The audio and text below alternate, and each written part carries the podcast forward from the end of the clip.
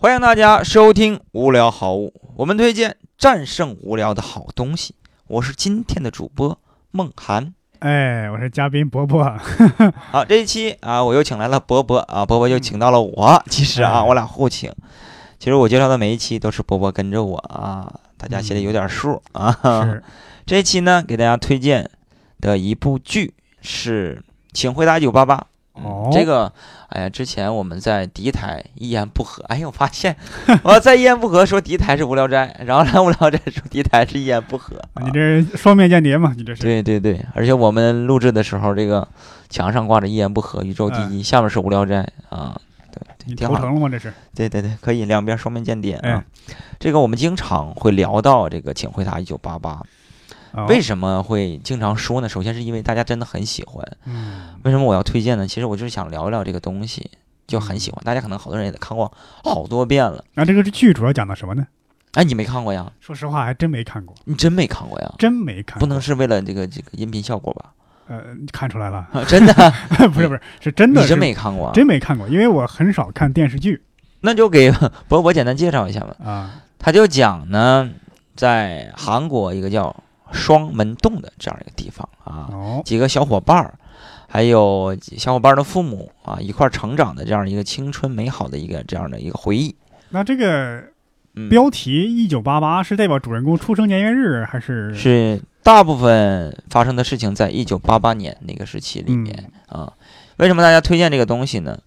因为它里面讲的所有的故事，嗯，几乎吧都会让你哭。每一集是单独成立的一个故事，哦，看一集哭一 集，哭一集呀、看一集。嗯，我每年几乎都会看一遍，每次看都会哭。你都知道这个剧情了，你就会啊哭。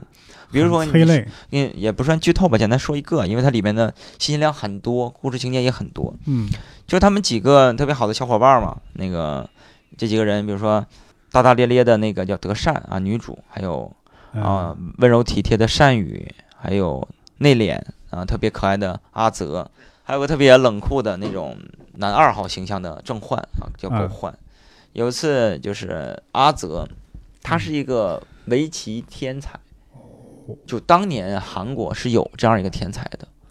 啊，跟中国聂卫平下棋就把聂卫平赢了，这样一个天才，很牛的。李昌镐嘛，这是哎，你可以呀、不是，我就知道一个李昌镐，啊，好像是他吧，啊大概是这样一个人物，他可能就是代表这样一个人物。嗯，然后他去比赛，他经常赢嘛，赢了很多钱，但是他不会花钱嘛，他经常赢。然后有一次他输了，他胜负胜负心真的很强，很年嗯轻，那时候打他输了击之后就闷闷不乐。啊，这帮小伙伴儿嘛，就是善宇啊、德善他们，就是就故意的去挖苦哦阿泽，挖苦他，为什么呢？就引导他吧，就骂骂脏话，哦让他发泄，因为他他不说话，哦自己难受，一直憋闷着，着，嗯对他不跟别人说，他们就去挖挖苦他，嘲讽他，哎呀，输了，丢人，怎么着怎么着的。最后他憋的实在没有办法，就骂出来了，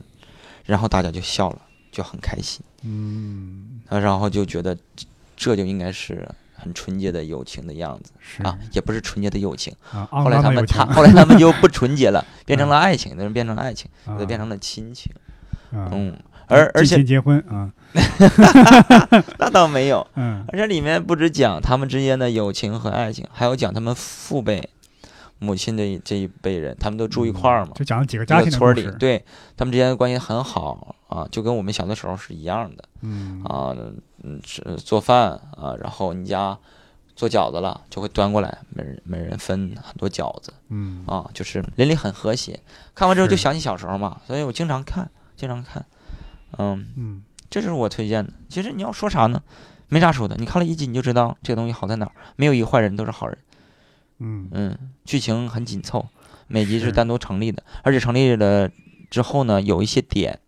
你想细节，他们是连在一块儿的，嗯，这个是编剧很牛的地方。你细看的话，他们是有原因的，特别好。你我有建议你完去我看一都看，我都想看，我听完我都想看，建议你看一下。比如说有一些点，比如说家里的老人去世，爷爷奶奶去世了，父母是怎么处理的，他们的心理是什么样的，周围孩子是怎么想的。哦还有就是女儿结婚了啊，